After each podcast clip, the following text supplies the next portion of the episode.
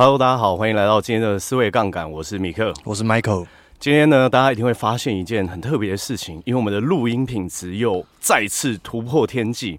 因为我们今天非常特别，在中立的城南音乐里面，有我们一起协力制作这一集的 Podcast。那未来呢，在这个特别计划的时候，我们都会在这边录制。如果观众朋友听了觉得非常喜欢的话，未来要录制 Podcast 或是录制任何的音乐的话，都欢迎点击我们连接里面的连接去找到城南城南音乐。然后我们可以一起来看，怎么样可以制作出一个高品质的节目以及高品质的歌曲。好。那我们今天有一个很特别的环节，没错呢。今天呢，因为我们第二季的形态稍微有一点不太一样，怎么说呢？我们三集里面会邀请一位来宾来跟我们分享他的经历，然后看能不能聊聊出一些启发。那我们今天邀请到的呢，是我们一个一位非常要好的好朋友，叫做子贤。那子贤的经历呢，怎么样？来，米克介绍一下。哇，子贤的经历，我刚刚在问他的时候才发现，他现在已经开了三间公司。哇，上市上柜了吗？大头给，大头家。所以子贤为什么我们也想要邀请他上节目，就是因为他有很丰富的经历，然后不管是在金融业、不动产或者在公司经营方面都有他的特长。嗯，所以我们也想要邀请我们的子贤来跟大家介绍一下他自己。Hello，大家好，我是子贤。那我现在呢是一个财务顾问，那我也是三星公司的企业主，那自己也是一个创作者，就是我呃今年也打算要出一些创作的作品，比如说要出一本书，那到时候再欢迎大家多多支持。嗯，好，那今天很开心，就是受到就是四位杠杆 Michael 跟米克的邀请，然后来这边可以跟大家分享一些想法。不过我想要先插播一个问题哦，因为因为因为我们上一季才跟观众朋友大家聊过，说就是其实没事的话不要创业，没错。那而且之前还创三间公司，对 对，亏一间就被哇，头就被崩起来，个亏三间，嗯。你你在开公司，呃，应该说什么样子的原因让你想要往创业这条路走？这是第一个问题。第二个问题是，你觉得在创业的过程当中，什么样子的事情是让你觉得在刚开始克服的时候，并不是那么习惯的？嗯，好，就其实创业这件事情的初衷是，我很小时候。呃，我记得老师都会问大家自愿，就是有的人会说，我想要当老师，我要当消防员，我要当太空人，各种都有。啊、嗯，那我记得我很小的时候，其实就设了一个志向，就是我想要当企业家啊。对，小时候什么样的经历让你想要当企业家？就是你看电视，然后看到那些能够上台的企业家，我就觉得很帅，然后我就觉得说，哎、欸，那企业家其实他们可以赚很多的钱，然后又有很大的社会影响力，那我想要希望自己可以成为这样的人。哇，你小时候可以观察到七，我小时候都是跟我阿嬷讲什么，因为我小时候阿嬷都会跟我七点半跟八点的时候去看那个民视的连续剧，我都不是跟我阿嬷说要当企业家，我说阿嬷，我被做当属定，亲家卖给搞嘛，对，亲家卖给搞。然后另外一个我觉得比较呃数据化的原因，是因为就是你翻开财富五百强来看，基本上这些人都做两件事情，是第一个就是创业，第二个就是投资理财，他才有办法上财富五百强。那我觉得我这辈子如果有这样的志向，或是至少我希望可以摸得到边，那我都要往这两个方向去。准备探探多少钱呢？嘿，我们丢哦。那这样的话，我就来问子贤问题了。好，就是因为我子贤在很多同龄层的年龄里面算是相当有成就，嗯，然后有非常多不同类型的公司。那年底是不是要发一本自己的书？对。那我想先问说，哎，为什么会想写书呢？为什么想写书？其实是因为我觉得。呃，因为我自己呃本身有在做财务咨询嘛，等等，嗯，然后我也有在做，以前有拍一些财商的影片，然后我觉得我回想我过去为什么会被受启发，其实是来自于，我记得我在高中的时候看了一本书叫《穷爸爸富爸爸》对，那我相信很多人都对这本书非常有印象，嗯，罗伯特清崎，没错，相信，对，没错，那我当时是看了这本书，才开启了我后续就是往投资理财跟创业这些路程，嗯，那我会觉得说，哎，我当时是一本书启发了我自己，是，那等。等到我后面，其实慢慢的，我有一些成就之后，我就会开始思考，那我有什么可以做出贡献跟启发别人的事情？嗯。那我想想看，其实写书这件事情是蛮不错的一个练习嘛。那像我自己也有在听 Podcast，我是就是思维杠杆的忠实听众。那我哇，太棒了嘛？对。那我记得你们有一个初衷，就是你们觉得说，诶、欸，在做这件事情本身是为了记录自己的想法。嗯、那我写书其实也有一个一部分目的是为了记录自己的想法。然后我觉得说，如果我记录我的想法，又可以对别人有所启发，那当然是一件再再好不过的事情。但是写书的过程当中，有没有遇到什么样的困难？有这么好写吗？当然没有那么好写。对，那我觉得写书这件事情，呃。就是还要花蛮多的时间啦，因为每一篇文章的构思，可能它都需要花个个把个小时，嗯，对啊。那我觉得在这个过程中，呃，很好的地方是你可以重新静下来整理自己的思维。那我觉得这几个小时有点像是当做自己在做思考啊。那我只是把它记录下来。那我觉得这些东西，呃，如果我会对别人有所帮助的话，那我会很有动力去做这件事情啊。对，所以目的也是为了想说，能不能靠呃。用你以前过往经历写成一本书，看能不能启发人心吗？嗯，我觉得是这样子。那你觉得什么样子的年龄层或者什么样子的客群在，在呃，是你主要想要传递讯息的人？你的 TA 在哪里？其实我的 TA 是真的很大众化，就是我把它放在，就是如果你没有做过任何可能跟财务相关，或者你在摸索方向的人，其实都可以看这本书。OK，零到一百二十岁都是。呃，对对对，所以我阿妈听了也会有启发了。对，说不定会。你给他念给他听，要么想要看床边故事的传书，没错，对对对，所以会有电子书，电子书可呃可能会，我我预计会在博客来上架哦。对，什么时候会可以看得到这本书啊？呃，目前是预计在十一月三号。我非常非常期待，因为其实我已经很少在，就是比较少看台湾作者现在在写的书。嗯，不过子贤现在想要写这本书，因为它面向的是比较大众化的东西嘛。因为我觉得在专业要探讨到一定的深度的时候，你不一定是每一个人都可以得到这么大的启发。对，但你面向放更宽广一点的时候，其实你可以看到很多资讯，或者说很多知识，它是可以共通在不同领域里面。对，就是呃。我记得这叫一个融会贯通的概念嘛，那时候是李笑来提出来的一个想法。那我觉得其实很多事情到后面通了之后，你会发现大部分的书籍讲的核心理念其实是差不多的。那我觉得这个在呃道理上叫做道。那我们很多时候学到的比较细节的地方，那个东西可能是术或气，就是。但我们觉得在财商这个领域啦，很多人就是他财商概念不好，结果他不小心碰了太多的。工具太高端了，比如说开杠杆，比如说技术分析，那不小心就去了，一言不合就衍生性金融商品。哎，对对对对对对，一言不合就融资，对对对，一言不合就被断头，就要卖房子，没错。所以我们因为其实呃，李欧就是子贤在有一个地方比较特别，因为你刚开始起家，其实有很大部分都是在不动产这个领域的。嗯，那我们想要先问一下，就是你在什么样子的契机底下，就是接触到第一个产业竟然是不动产，呃，就是会让你想要先往这边发展的刚开始的原因是什么？嗯，好，其实呃，说是第一个接触的叫不动产啦，但其实因为那呃，在接触不动产之前，我在大学的时候就已经开始在尝试投资了。那时候其实就有投资过一些金融商品，比如说基金，比如说股票这类型的东西。对，那我后来会接触不动产，是因为我发现金融这个东西其实它的掌控度没有想象中这么高。OK，对，就是像今天，呃，比如说股价吧，对，你你可能你可以决定今天我多少钱我要进场嘛，对不对？嗯、但是你没有办法决定说到最后多少它会涨到多少或会跌到多少，这不是我们可以决定的，呃、没错。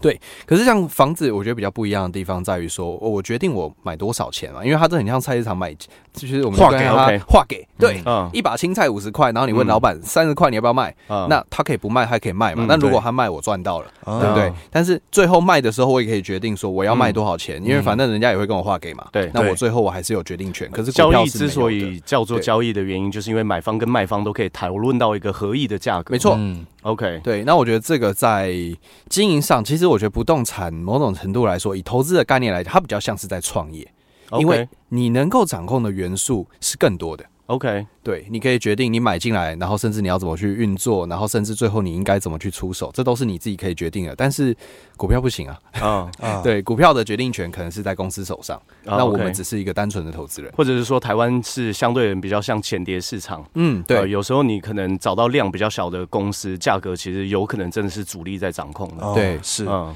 那之前在房地产这样子里面的经历有大概多久的时间呢？大概其实也差不多六年左右。六年，那也是一段时间了，也是一段时间。那我们要开始问一些比较敏感的问题，要尖锐哦，要尖起来哦，会被刺到哦，会痛，会被戳破吗？不是，因为因为对很多人来说。他们可能并不是不想要进去不动产这块市场，对，因为其实呃，整个亚洲人他们比较保守，就会有有土私有财这样的概念嘛，所以一定很多人其实，在都很想要在越年轻的时候接触到这个这块市场，当然是对大家来说是越好的状况。那你刚开始是怎么样可以累积到第一桶自己的本金去做这样的事情？哦，说到第一桶金，其实真的没有什么诀窍哎。纯粹就是我从十六岁开始，就是能打工的年纪，我就开始打工了。然后我每一个月大概平均就是留下一万块钱，然后一路大概存到我二十四岁，然后再加上中间就是有做一些投资啊，就是比如股票或基金等等。我记得我那时候大概在二十四岁的时候，我就累积到一百出头万了。哦，哇，对，哇，之前都没有什么欲望吗？欲望？年轻人会有很多欲望嘛？要买这个买那个的。对啊，就是一言不合就要超度水鬼啊。小时候买不起水果，其实会，当然会有欲望，可是那时候就觉得说，比起我呃那些欲望，我很清楚的知道说，我未来想要做的事情，如果是比如说创业或投资这件事情，他们都需要本金。那比起未来我要得到的东西，我觉得我欲望我还是可以忍耐一下。嗯，对啊，然后再加上那个时候，其实很多在玩乐的时候，我是不花钱的。为什么？什么样玩乐可以不花钱？这其实花同学的，诶，某种程度你说对了。但中秋节不能找你烤肉啊？不是，就是因为那个时候我很喜欢当主办人。哦，OK，呃，我几乎是每一场活动的主办人，然后一个人多收一百块。诶，有点像这个概念，就是可能我会尽可能去筹办活动，然后就是每个人就是一个固定的费用，比如说三百块、五百块，然后最后都会有多一些些钱，这些钱刚好可以支付我的开销。哦，OK，对，就是自愿当总务股长的人一定要有一些福利嘛。没错，哎，不然的话，去去唱歌的时候，你要当总务股长，你会很辛苦哎。对啊，不一定收得到钱呢。有一些人喝醉就故故意假假装没带钱呢。对啊，打没得死不行，贱巴乐。所以你是刚开始，因为其实我有发现一件事，就是呃，理由在有一个地方很特别，就是哪怕他现在的可能，比如说收入水准啊，或者是他可以过去过更好的生活品质，但你在开销这方面好像并没有随之去提升到很大，就是。你觉得能够做到这件事情的真正的原因是什么？就不要改变自己的生活习惯呢？哦，对啊，因为其实我觉得很多人都是随着他赚钱开始，他会享受更好的生活嘛。对，那你当然开销就会变大。可是如果假设我们赚钱的目的并不是为了提升自己的生活水准，而只是为了让我的资源变得更多那其实你就不会去改变了。嗯，那什么时候可以改变生活的水准？是你自己想不想改变的问题，不是什么时候啊？对啊，因为就像我，我这个人没有什么物欲嘛，所以对我来讲，就是吃个便当我也可以吃饱。那我为什么一定要吃很好呢？刚刚之前把问题丢回来。OK，不是，我不是来宾，你才是来宾。对，是你们什么时候要改变，不是我。对，我觉得很多时候这种东西都是问自己嘛，就是你到底要什么？可能对我来讲，在物质上我不不一定可以得到超额的满足感，我反而会觉得说，诶，如果我今天我在做一个创业或投资，我需要的资源，这些钱我可以拿来，比如说，呃，外包更多的工作，然后或者是我可以投资更多，比如说像现在出书，我需要印刷费还是什么，我觉得把钱投入在这些地方，会让我有更大的一种满足感。对，就所以这个只是价值观上面的选择嘛。有一些人拿钱是拿来去增加生活品质，对你来说，你的钱投出去的时候是比较像是增加自己生活上的运转效能，嗯，或者说工作上面的运转效能。对，就是只是每个人衡量说这个钱花出去，在他身上能够产生多大的价值。对，哦，OK，所以你没有随之提升，反而可以存下更多的本金去做你想要去做的事情。对，哇，这很了不起哎，确实。所以了不起之外呢，我们现在来问尖锐喽，又要 尖锐，又要尖起来喽。你觉得年轻人适合买房还是租房？以你的专业，这个问题真尖。哎，我会想要问这个问题的原因，是因为其实大家都会知道。一件事就是，如果大家对房市有稍微研究的话，会发现其实房子通常是一个人一辈子里面最大的一笔开销。对，嗯，那尤其是越相对不富裕的国家，其实房地产的资产总额占 GDP 的比重会越高。嗯，那。对于比如说刚出社会的人，那他可能有有一些存款，有一些钱，他们会想说：我到底要先投入金融市场，我要先消费，我要先学习，还是我要先去买一间房子？嗯、对于这件事情，如果是你，因为你也操作过不动产，对，然后你自己也经接触过金融上面的投资，对，就是你会觉得说，怎么样的顺序性？假设我们是以财富为最终极目的去考量的话，你认为怎么样是比较好的安排？我觉得这个要考量到每一个人的机会成本，是，嗯，因为我们其实都知道嘛，你买一间房子，它的房贷压力通常是比租金重很多，哎，没错，对，那你就要去考量说，如果这个房贷，比如说你背上去之后，你大部分的呃闲余资金全部都投入到房贷里面了，基本上你只剩下自己的生活费，而且非常紧绷，那你要去想你失去的是什么？也许是、嗯、好，除了这房子以外，你已经没有任何的钱可以再做任何投资理财，甚至是你没有任何的钱，你可以拿来投资你自己。那这个机会成本值得吗？哦，OK，对，因为我觉得。呃，你说房子是一个人最大的资产，我我是认同的，大部分台湾人都是这样子。是，可是你换句话说，如果当你没有更多的钱可以去做投资的时候，那你要去想，房子在投资领域里面，它真的是一个投资报酬率最高的标的吗？啊、嗯。然后又或者是说，如果当你没有额外的资金，再让自己的生活可以更加充实，比如说你可以呃有有点闲置资金，也可以去学个外语啊，学个什么特其他的技能嘛。可是如果当你没有任何闲置资金的时候，你没有钱投资自己，那有没有可能因此而绑死自己的职业发展？嗯，我觉得这都是机会成本。而且在扛房贷的过程当中，那个无形的压力也会让也蛮耗能的啦。对，就没办法去做很多想做的事情。对，没有力气。对，嗯。那如果租房子的话，那我觉得你换到的其实就是你更多喘气的空间嘛。就是你相对来说，虽然说我们讲说租金可能缴出去呃都没了，对。可是如果租金便宜一点，你多的这些钱你可以拿来做什么运作？比如说你可以做一些投资理财的规划，甚至是你可以拿来培养自己的一些专长嘛，对不对？我觉得像职涯发展里面有一个很重要，就是你的价值基本上会等于你的价格。对。那在老板眼中，你要有多少价值去换？这是一个很重要的议题。那如果假设我今天工作了三五年，我们都没有再额外的去提升自己的技能，那你加薪的幅度不可能期待太高。对对啊，因为对老板来讲，你的价值并没有做任何变化嘛。嗯嗯，对啊。那我觉得可行的方法反而是你多在职涯呃下班之后做一些进修等等的，然后让老板看到你的这些成长幅度。那也许不管你是在加薪上，或是你在转转换工作跟职涯上，我觉得都会更加顺遂一点。哦，因为我我我我其实非常认同，就是之前的说法的原因，是因为其实现在社会变化的非常非常快，对，嗯，所以一直我一直认为说，在我们这个时代里面活着，最需要一个能力是增加能力的能力，嗯，就是你怎么样可以去扩充你的能力。所以，当你其实我觉得要不要去买房，可以考虑一个很重要的重点是你到底有没有这么急迫的生活需求？为什么？为什么会这样讲？因为有些人有买房的话，就可以叫女朋友的妈妈叫妈妈嘛。对啊，没有买房的话，可能就只能叫阿姨。如果是这样子的话，你可以考虑说，你对不对？到底要不要捏一下下去？就因为很多人对他来说，就是这个灵魂伴侣，如果没有办法跟他共度一生的话，是一个很大的损失。对，我觉得这个有时候是超出经济效益上面的考量。对，可是如果你没有这方面的顾虑的话，当你会因为房子而牺牲了任何增加你自己能力的这个空间。或者是机会的话，我觉得就很适合去好好思考一下，这到底是不是一个现在最适合去做的决定？嗯，那当然有一种人是例外嘛，对不对？钱多到一定的程度，小朋友才选择嘛。嗯，当然都可以两个都要。是是，所以我觉得这个问题为什么我们会说比较尖锐的原因，是因为它其实有很多不同的情境。我觉得每个人应该都要按照自己的能力去做出选择，才是比较理想的。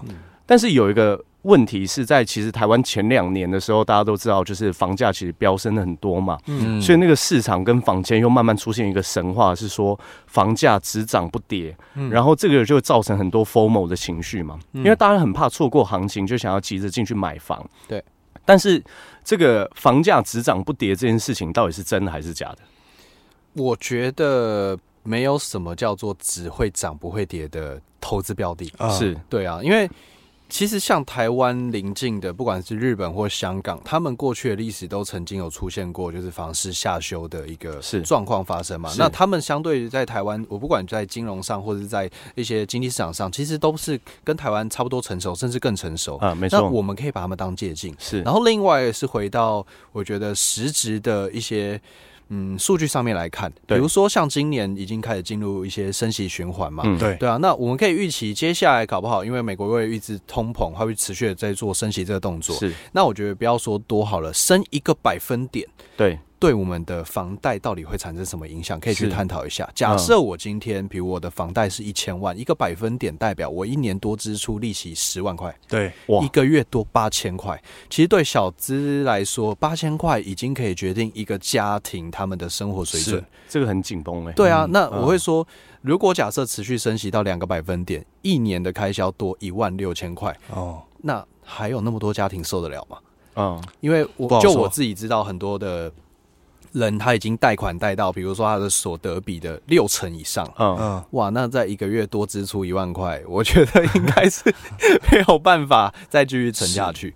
对啊，那我觉得回到民生的议题嘛，就是我们知道台湾的薪资水准中位数大概四万多块，嗯嗯，那如果假设我一个月提升八千多块，是不是代表他已经占去五分之一的薪资水准？是对。那我觉得房市可能就会因为这样而下修，因为是负担不起的问题。嗯、那之前可以简单分析分享一下，就是说，就是说未来的房价的走势需要看哪一些的数据吗？走势吗？嗯，其实数据这一块，我自己是觉得说。房子这东西，它毕竟是资产，它是会随着通膨可能会缓步的调涨嘛，会上升。就像我们的股市，也不可能再回到那个几千点的那种，永远都四千点。哎，对对对对，我觉得很难再回去啦。可是你说股市它会有短期的震荡跟波动？会是会。那房市我相信可能也会有这样的修正。但是如果假设你今天打算说我一住就是哦，我上看三四十年后，那其实我觉得还是可以去做一个支撑。对啊，但是如果你是想要在短期内得到一个很大的涨幅，我觉得，嗯，不不容易，不容易。我觉得升息其实会对很多人的投资决策造成影响，尤其是前两年，其实有很多那种很可怕的做法出现。嗯、我不知道大家有没有听过零元买房啊？我后来才发现那个是先信贷，对对，缴完头期再扛房贷，对。那如果这些利利率全部都往上调的话，嘿，干没懂哎，没懂哎，啊，之前过去有。听过坊间有这样子的做法，其实蛮多的，甚至我们自己在做投资的人多多少少会知道。可是这个东西其实就是你，你要去承担更高的每个月摊还风险嘛。对对啊，那如果假设你今天做的这个投资，它的金流没有到这边，比如说你加一加你贷款每个月出去五万，但是你最后诶、欸、可能收进来的只有三四万块，嗯、你等于每个月都在贴啊。是对啊，那我觉得这就是凭考量到你原本的现金流水准。嗯，对啊，如果假设每个人都用这样的方式去。硬撑这个房贷，那其实利升息这件事情对他们来讲就是一个很重的致命伤。而且如果说他的现金流本身不稳定的话，他先信贷再房贷，如果万一有一天，对不对？老板，因为你说老板有时候公司结束也不一定是什么原因嘛，对，可能就是就是公司营运不下去，然后你可能在三个月、六个月的时间没有办法找到工作，没有现金流扛住，是不是就有可能要变变卖自己的资产？是对。啊，梦一场。其实我觉得投资这件事情最忌讳的就是你把身上所有的钱都 all in 哦，all in 对嘛？那很多人你说会全部都用贷款的方式，某种程度它也是 all in。all in 最怕就是市场下跌了，那现在你急着要变现，你就只好认赔出场。是，嗯，对啊。那如果今天是股票，你还可以一张一张卖嘛，但房子有办法一一砖一瓦敲下来，先卖厕所，先卖马桶，不然我先卖洗手槽。我又想到一个问题，对，因为现在。呃，普遍很多人会想说，那我买房，那我来租，嗯、用这样子的方式去养房或者去赚钱。嗯、那之前对于这样子的做法有没有什么样的看法？我觉得。它自古以来都是一个很多人会使用的方式嘛，那其实就是还是回到投报率的问题，就是刚刚回到我们现金流。如果你做一个投资，因为台湾其实是，哎，我们的租金报酬率是出名的低。啊，确实是，对，大概比定存高大概一点五趴左右嘛。那如果假设你真的是这样算的话，你会发现，哎，你虽然在出租，但你每个月还在贴钱出去，是，那你承担的就是现金流风险了。啊。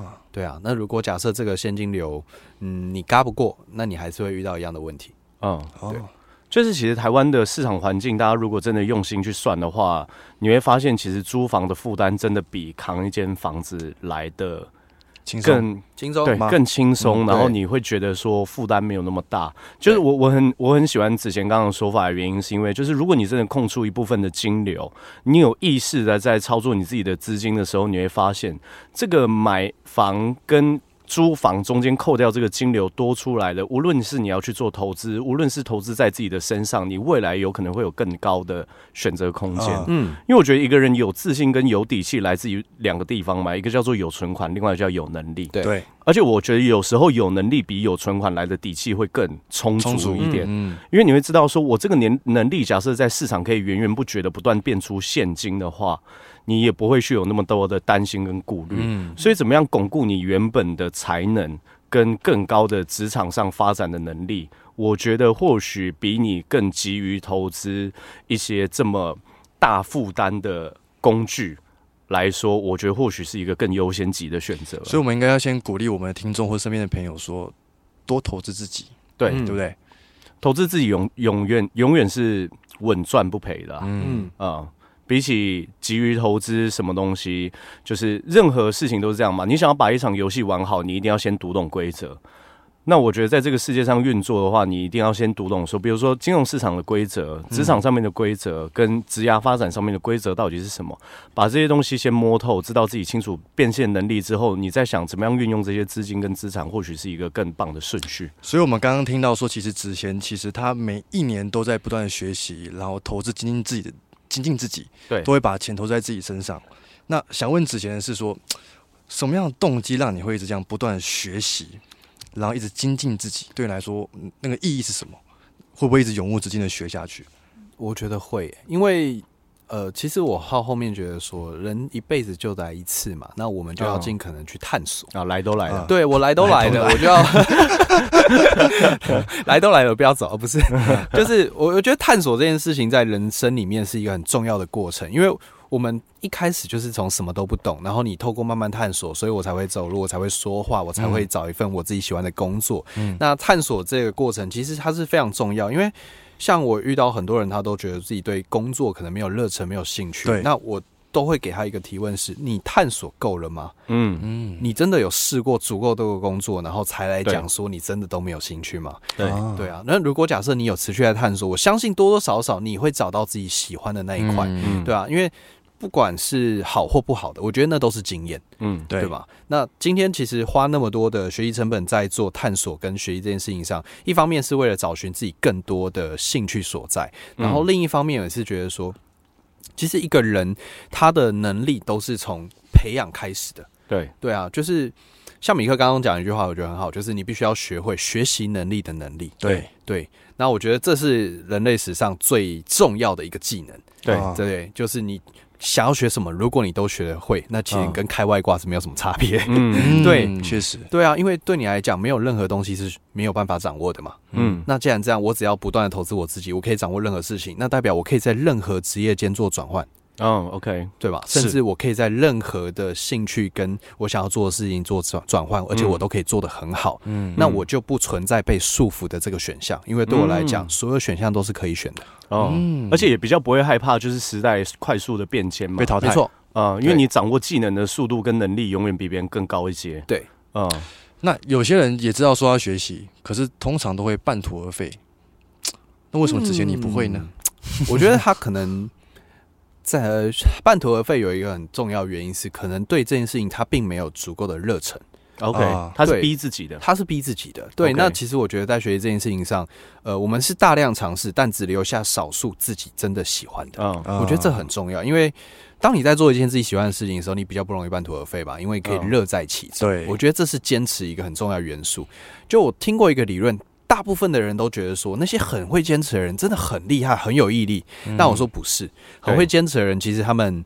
嗯，你如果认真要探讨的时候，你会发现他们其实没有在坚持，因为他们本来就喜欢做这件事情。没错，没错。谈何坚持？我就是在玩嘛。啊，你不会，你不会跟一个连续打两天麻将的人跟他说：“你真努力，对，你真坚持，你真会摸红中。”就没有这个概念的问题。没错，因为我觉得其实现代人就是把自律、努力，把这些东西看得太负面了。对，嗯啊。就是哦，就是啊，我一想到我要自律就，就哦，就就觉得好痛苦，把这些东西灌在自己身上，然后做不到的时候，就在那边焦虑、不舒服、负面。我觉得一方面是跟那个原子习惯讲的一样啊，就是你到底有没有转换你的身份认同？我觉得这是第一点啊。嗯、然后第二点是很多人学习的原因是因为焦虑，因为害怕输别人而学。嗯嗯，他不是想要接纳自己，想要探索自己，想要去发展自己而学。嗯、我觉得动机不同，那个力道跟自己的感受度就会很大的差别。嗯，就你你到底是。因为害怕、恐惧而驱动你，还是你是用一个更正向、舒服的方式，让自己去探索世界的边界？到底可不可以让它发展更广一点？嗯嗯，我觉得这个就是一个很大的区别。嗯呃，因为我我我那个时候听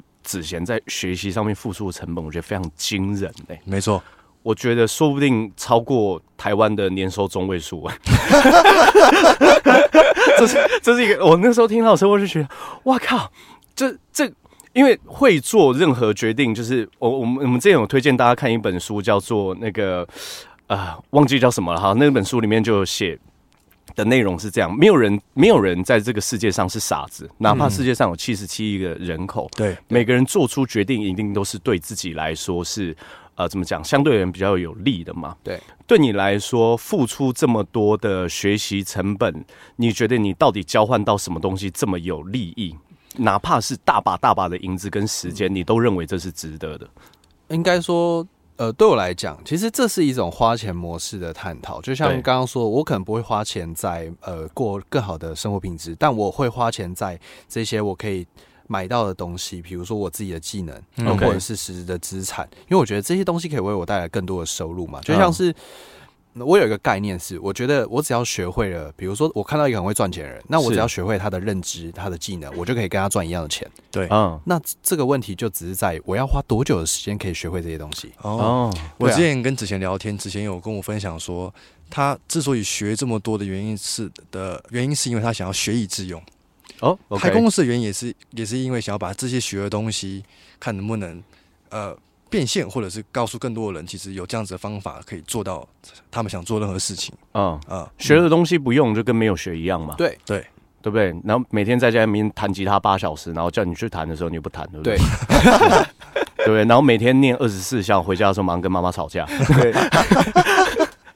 没错，我觉得学以致用真的是这个时代很重要的概念。因为像我有时候遇到一些人，我我跟他聊天，问他说：“哎，你大学念什么？”他可能说管理系。那你现在在做什么？餐饮业？那我就觉得很可惜，就是他学的跟他最后用的可能是不一样。哦，对。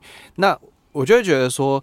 我们花了那么多时间，比如说做不管是任何一个学科，或者是任何一个技术，那最后如果没有办法把它使用出来，那你的时间成本其实相对来说就是一种浪费。嗯、对对，那时间是我们唯一没有办法再次获得的一种资源，对，没办、嗯、没没办法再生呢、啊。没错。嗯，所以这个是一个很很，就怎么讲，掌握自己的时间，然后学以致用，绝对是一个很重要的技能。所以为什么我们会在节目当中一定会不断的鼓励，就是听我们节目的人要去学习，要去阅读。因为我最近在读一本书，嗯，里面它这这本书叫《跨越不可能》，我想要借这个机会，刚好跟就是四位杠杆的朋友一起分享。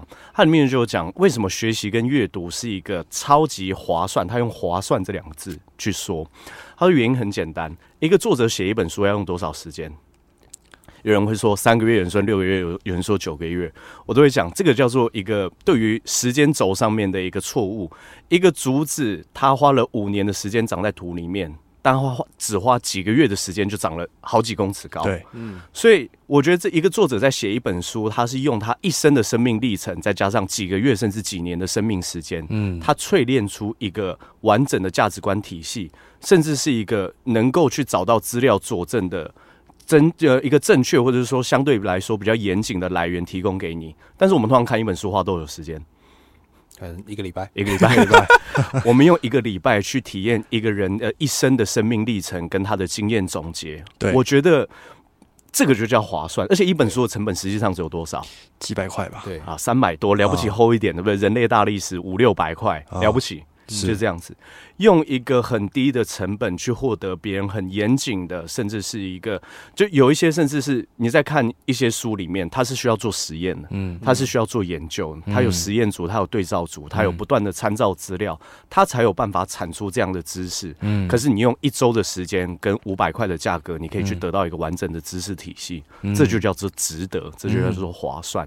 所以我觉得很多人在没有办法去做出正确的决定的原因，是因为他的价值评断体系不知道什么叫做划算的交易。对，嗯，只要你知道这个这笔交易是划算的，你必然会付出你该付出的成本。嗯，我觉得这是一个很重要的价值观体系的探讨，也是我今天在跟子贤聊天的时候，忽然想到一件事情，就是。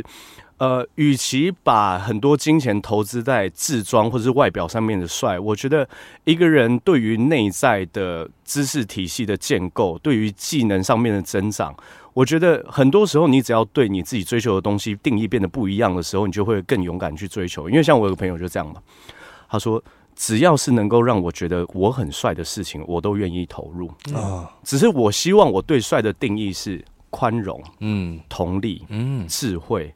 跟高技能，对我觉得对我来说，这就叫帅，啊啊，而而不是单纯只是外表上，因为外表上有点帅，对不对？帅哥有很多嘛，嗯，但是 对不对？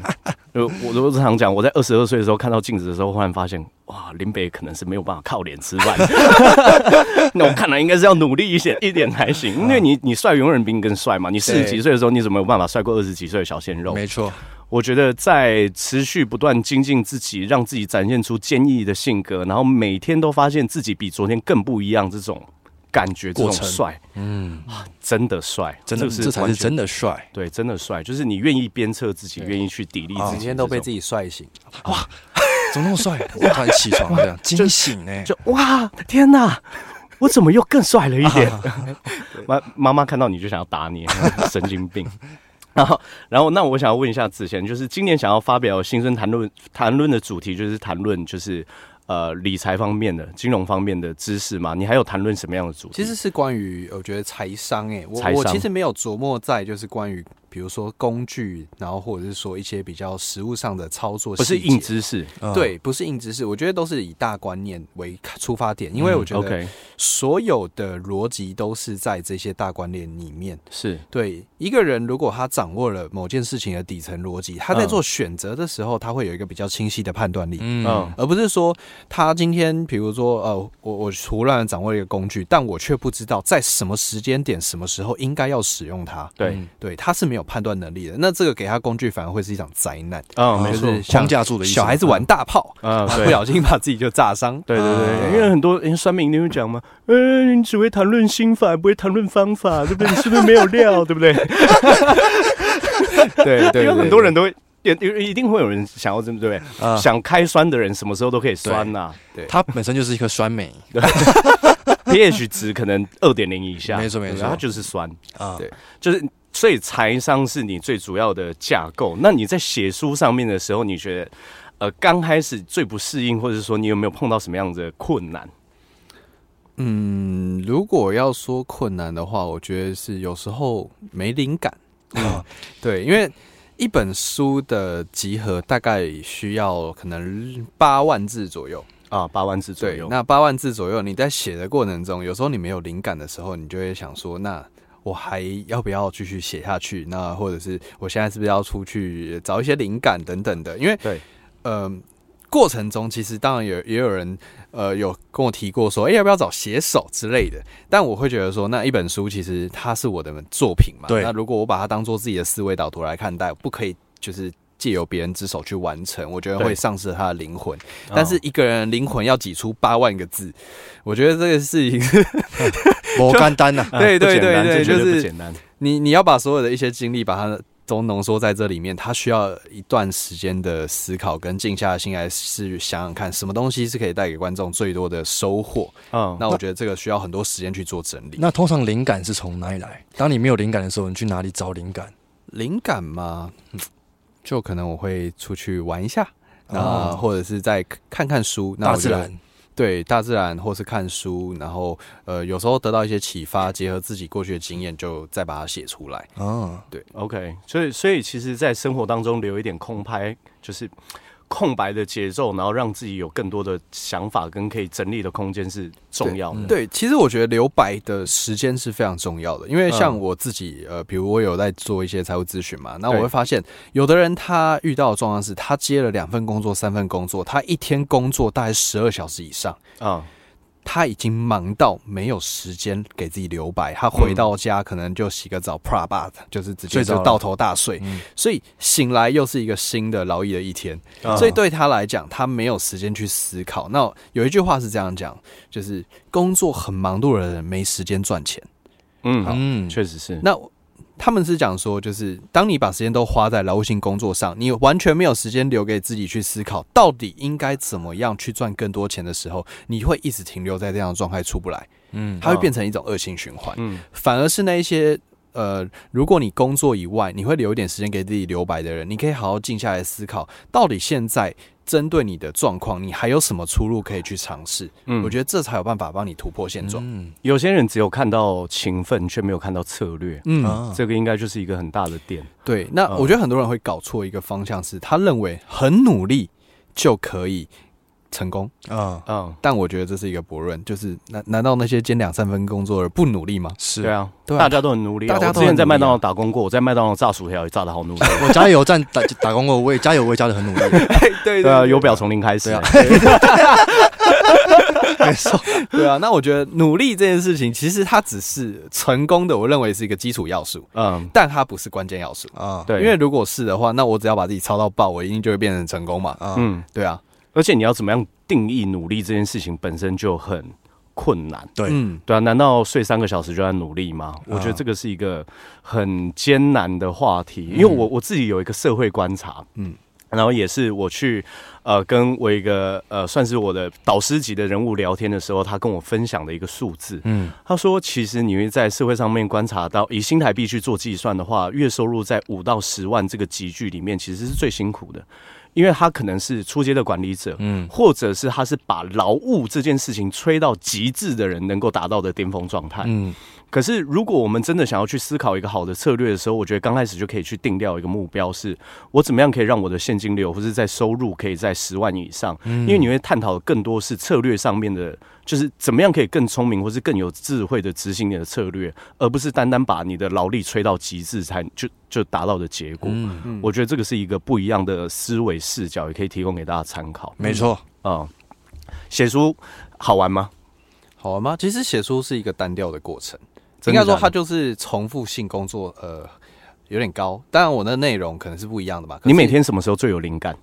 我晚上，晚上 敲完枪的时候，有没有开玩笑的时候写播吗？可以啊，我们很 free 的。我们有时候就是要有来点这种刺激的场面，这就是刺激，这么刺激，刺到鸡鸡。忽然好有灵感啊！之前是不想回答这一题，嗯，这里太刺了。好，那我问另外一个好了，就是。因为写书一定是这样嘛，就是你写完的时候，那你会不会回顾？哎、欸，其实之前我写哪一段我想要修正，哪边不好，就会不会会不会有这样的反复的过程？其实多多少少可能会，就是你会找到一个更好的诠释方式。啊，就是可能你写完之后过了几天或者过了一段时间，就会刚好想到，对啊，那可能就是做一些修正，但是总体大纲是不会去改的，只是我们可能会想到更好的譬喻方式。啊然后、oh，OK，有更好的故事，或是更好的、更更精彩的叙事方式。对，因为其实，在写的过程中，我还是在学习嘛，所以其实我会对一件事情的看法，也许会更新。嗯，对，那我就会觉得，哦，那我就 update 上去这样子。对对，那之前书写完了吗？写完了。哦，你写完了。嗯，那有有没有把我们写进去？有有有有有，没有，我怕是我要写推荐去，没有，自己讲自己讲。有够没更小的，我我觉得我我其实很鼓励大家去创作，哎，嗯，创作，嗯，因为因为我自己刚开始在几年前的时候，我有写过 IG 的贴文，嗯，我觉得我觉得人都会有一个问题，包含我自己也会有，这个什么问题呢？我我以为我我知道了，对。我觉得我知道了，但其实我不知道。嗯，只有当你刚开，就真正在输出甚至写作的时候，你才会发现，有些时候你的思维是没有那么清晰的。嗯，对，有有一些话，就是为什么我会很鼓励大家去表达、去写作、去交谈的很重要的原因是，有一些概念在你脑海里面，你会以为你弄明白了。对，你讲出来的时候，你发现我根本什么都不明白。所以我建议每个在学习的人，一定都要让自己有输出的机会跟空间。嗯，不管是教别人，不管是写在你的 IG，或者是像我们一样录 Podcast，我觉得找一个地方输出，你才有真正去有办法清晰的梳理你自己的思维的逻辑。对这件事情，其实我蛮有体悟，就是因为。既然你在做创作，那这个东西它必须要被众人所检视，所以我们就会有一个想法，就是说我的观点可能它必须要是正确的，我才有办法去做输出。我要对我的观点负责任。对，那这回到呃，查查理蒙格讲过一句话，他说，呃，如果你没有办法比世界上最聪明的人去反驳你自己的观点，那你就不配拥有这个观点。那他意思就是说，如果我不知道我观点上面的，就是他急迫的一些。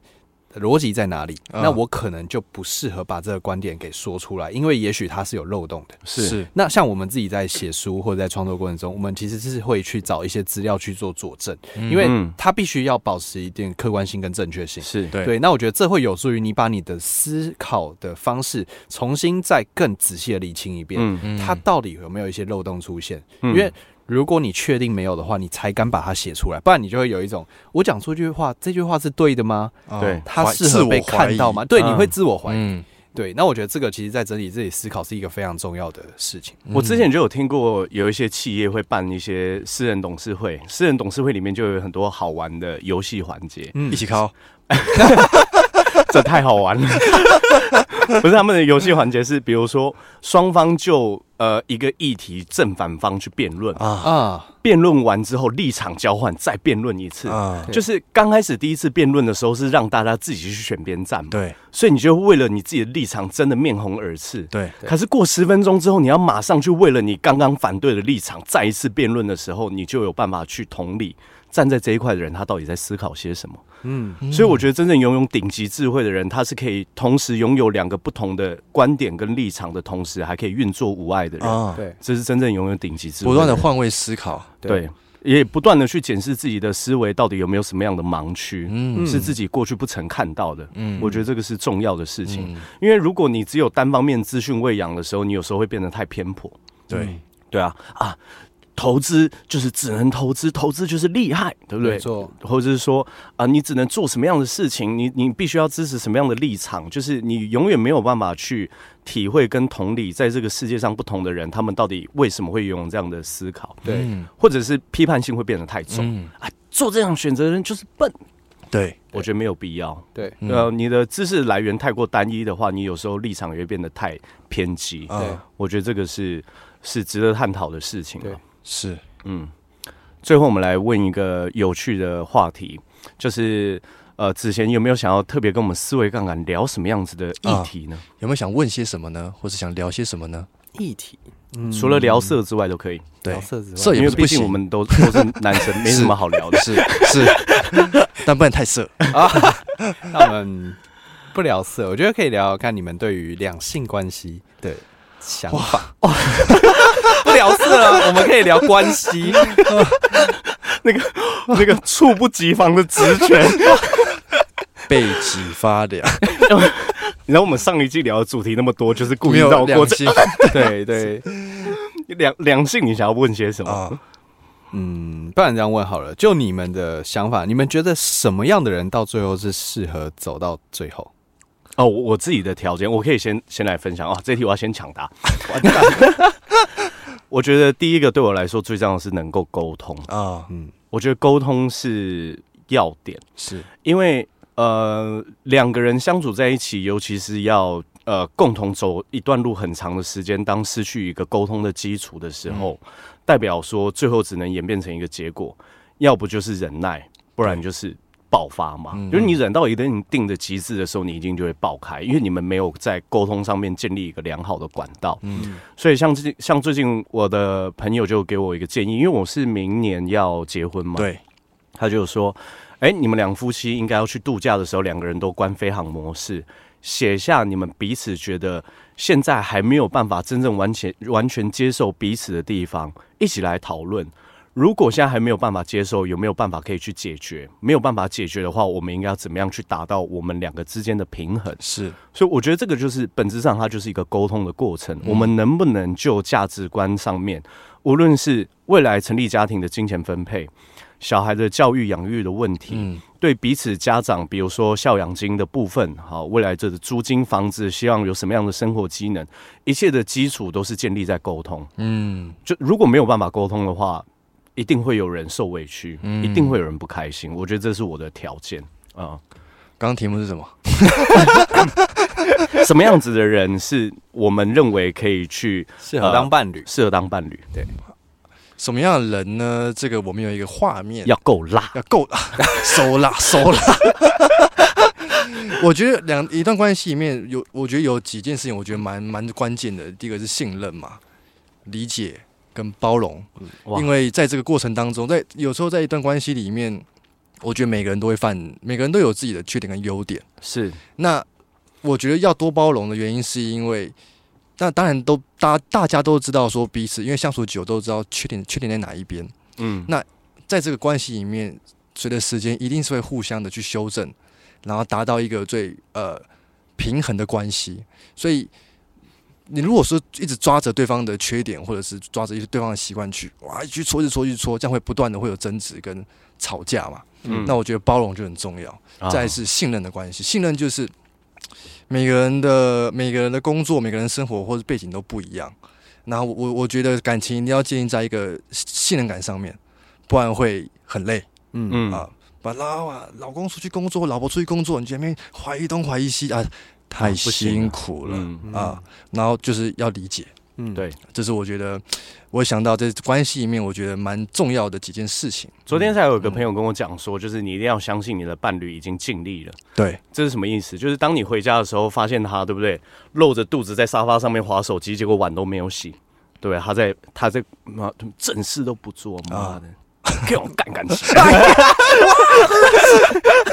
这能播吗？可以播啦，就是你就是会有这么大的情绪嘛？他他就跟我跟我讲说。您一定要去相信，他今天一定是遭遇到什么事情，他尽力了，所以他现在在放松自己。对，与其刚开始就拿出情绪去责怪别人，不如用平静的态度先好好沟通。嗯，哎、欸，你你今天是不是很累？为什么没有做这些事情？因为有可能他是不是今天其实没有很累，只是忽略了、忘记这件事情。嗯，我觉得只要有良善的沟通跟好的情绪跟好的反应，你就不会让别人就这段关系不会有这么多的对立跟冲突。多给对方修正自己的机会，嗯。啊，哦、嗯，我觉得需要过程的，需要时间去修正的，嗯，对。如果还要我再补充一点的话，我觉得两个人可以因为这段关系一起成长，我觉得也是一个很重要的地方。就是我们不能呃停滞在这个地方，嗯，就是好的关系，它需要有互相督促、互相鼓励，然后彼此包容，然后携手一起成长的感觉，因为。一段关系，我觉得它一加一，它如果可以大于二，产生这样子的化学效应的话，那这样子的关系一定是适合长远的走下去的嘛。因为这段关系会促使你们不断的进步，然后进入到一个正向的循环。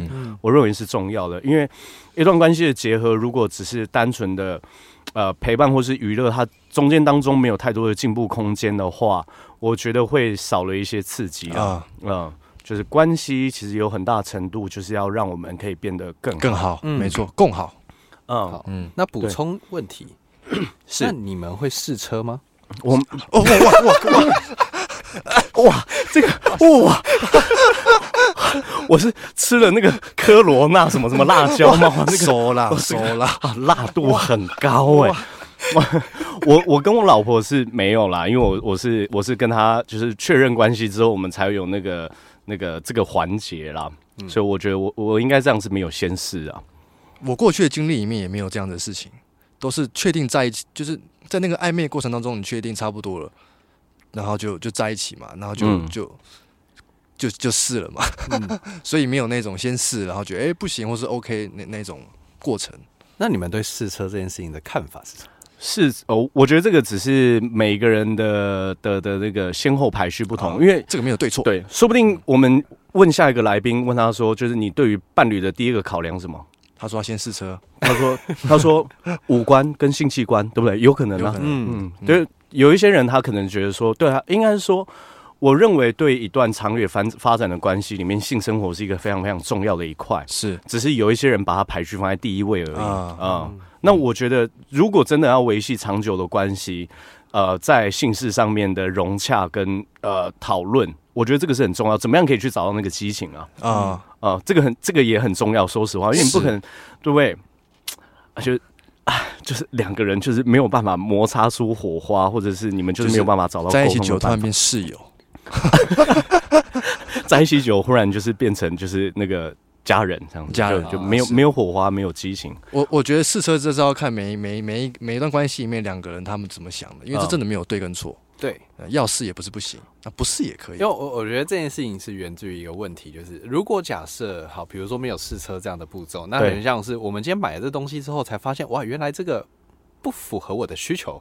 那你看可不可以去跟屈臣氏一样，就是买贵退两倍差价？啊、可以。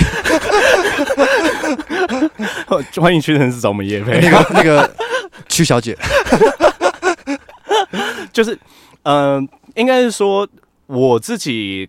刚开始的考量是这样嘛，就是如果说我们的价值观契合，可是这方面却没有办法很很好的配合，我觉得只要讲清楚，用和平的方式分开也可以接受了。哦，嗯，对对，因为怕是怕比较遇到那个比较难缠的状况，难缠难缠状况就是怎么说呢？你。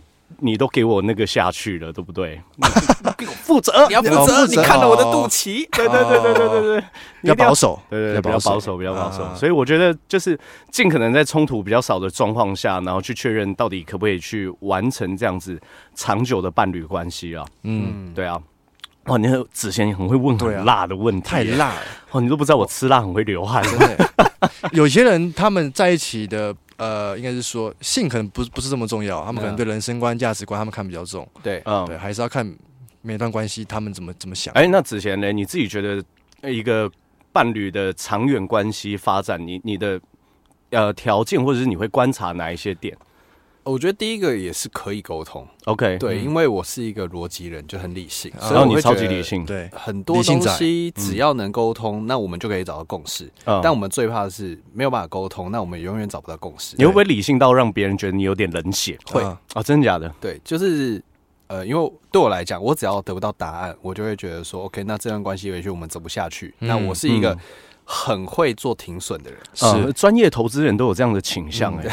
你真的在，你真的感情都是这样，因为你真的要停损的时候，你要够冷静，对啊，够辣，对你才有办法去，我对不对？我就算断了一条腿，我也要停损啊。因为一条腿，一条腿你不让它断掉的话，两条腿就断了。对，因为某某种程度来讲，我觉得做停损这件事情不是只对我自己，因为其实我做了停损之后，对方有更多的时间可以找下一位啊。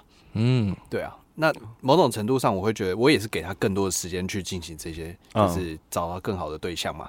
对，然后再来就是我觉得真诚吧，真诚。对，那有些人会把它形容是做自己。嗯，对，那我现在会用“真诚”这个词去表表达，因为做自己，有些有时候现在我觉得这个时代有点被滥用了。就是，做自己可能是他他明明就是一个很北吧的人，但他说我在做自己啊，对对对，然后硬是要去戳你。对，只要有一个人说话说，哎，不好意思，我这个人说话比较直，你说你给我闭嘴，对不对？因为他就现现在就是要喷人的啦。对对对对对。那我觉得真诚是你对自己的感受是非常诚实的。比如说，我们如果在这段关系里面我不舒服，我就会直接讲出来我不舒服。这个超级重要。然后对方必须要呃，可以去想想看，因为我觉得我们有权利要说出来。这是我们的权利嘛？那对方要不要接受也是他的权利。嗯，对对。那至少我可以真诚，那剩下的就是他能不能接受的问题。所以我就觉得说，在这段关系上面，如果我可以完全的真诚的去面对对方，我们再走下去的机会才可能比较大。对。那如果我非常真诚，对方不接受，那代表其实我们本来也走不下去。是。所以我后来得出一个结论，我觉得在关系上面是，呃，要建立好一段关系，是必须以我准备失去每一段关系做基础。哇，这个好深哦！这个可不可以帮我们解释一下？我昨天听到这句话，我整个哇，真的假的？我来来来，我听一下这个因为呃，其实，在人的相处上面，我们大部分最怕的也只是失去关系而已啊。就像是我跟一个好朋友相处，我明明看到他有哪些地方是可能我觉得他可以更好的，是那我去跟他做建议。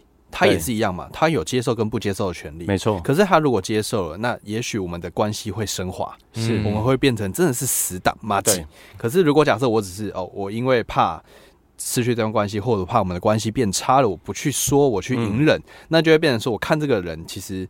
就会有一点，嗯，心里会有疙瘩？了，对，会有一点疙瘩。就是我明明看不顺这件事情，比如说，哦，他就喜欢欺负别人啊，他就喜欢打嘴炮啊，对。但是我就是为了我们的关系而去容忍他，那其实我没有办法跟他当一个可能真正的好朋友，嗯，对。那我觉得做了这个动作，就是我说出来，我已经准备好，也许我可能会失去他，但是我是。在我希望我们的关系升华的前提下，我去做这件事情，嗯，那最差的结果就是失去嘛。可是如果假设我都可以愿意接受失去这件事情，我有机会得到一个真正好的朋友。对，嗯，我觉得这个是感触蛮深的，就是我遇过的人里面，假设他是都能够很果敢做选择的人，通常这种人对每一个选择的结果都背后他都可以接受，嗯，他才可以更果敢的去做出他下一个行动跟决定，这个很重要。对啊，那我觉得包含。伴侣关系一定是这样，是。对啊，因为如果假设我非常真诚的做我自己，你不能接受，我们本来就不会走到最后。嗯，没错，对啊，就就是为什么？我觉得看到很多人，他明明呃另一半做了一些行为，让他觉得说呃他非常不舒服，但是他会觉得我不想失去这段关系，所以我容忍，我隐忍，隐忍，结果永远分手都讲不成，然后永远就是耗着。啊，对啊，那这样子真的是比较好吗？哇，这个真的是一个很哲学的事情。确实，确实，因为我觉得呃，这个能够真诚的表达自己的感受。的前提也是建立在他可以真诚的接纳自己，就我知道，就是我会有情绪不好，我知道我会有不舒服的那一块。有些人他其实会不想要承认自己会有阴暗面或是缺点，对，嗯，呃，没有办法真诚的接受自己，他当然也没有办法真诚的去表达出自己的想法，嗯。嗯，我觉得这个很重要。然后另外一点是，刚刚也听到一个很重要的事情，我最近在看企业管理跟家庭教育的书，忽然发现有太多。智慧是它可以跨领域上面运用，嗯、就是他说为什么有一些公司在运作上面跟灵感上面讨论可以非常的通畅跟顺利，不断进步，因为他们有一个原则，就是保证自己可以百分之百的。真诚，嗯嗯，但是也保证自己要拥有百分之百的礼貌，嗯，就是我要尊重你，但是我也要表现真诚，对，所以我觉得这个是重要。当你觉得你脱口而出这句话很真实，但是对方要受伤的话，你要去思考，我永远有更好的说法去让别人感到舒服的同时，也可以让他清楚知道我的立场跟感受是什么。嗯嗯，这很重要，因为有时候生气是。呃，有些人生气就是说，就开始人身攻击嘛，开始喷了嘛。我现在我也会生气，因为我也是人嘛。可是我更倾向于跟别人说，呃，你刚刚这样的行为让我不开心，但不开心的原因是因为我觉得哪一个地方我并没有受到尊重。对，你用这样的方式的时候，你一样可以表达出你的感受，嗯，你一样可以告诉别人你的界限，嗯，但是这样子的尊重不会去打坏你们彼此之间的关系。对，嗯，就算有。我觉得那个也是对方不一定，就是他现在可能不一定能够接受这么多真实的话，但是你已经尽力了，你应该就要对这样的关系感到坦然。对，嗯，哇，我们今天聊了很多哎，哇，好有启发的一天，很棒。那 我们差不多，我们今天的时间就是差不多做个结尾。喜欢我们的观众朋友呢，如果你也想要推荐给我们来宾的话，也欢迎留言告诉我们。如果有任何问题的话，请在下方留言告诉我，也记得给我们一个五星好评。嗯，那我们今天的节目就到这边，大家再见，拜拜，拜拜。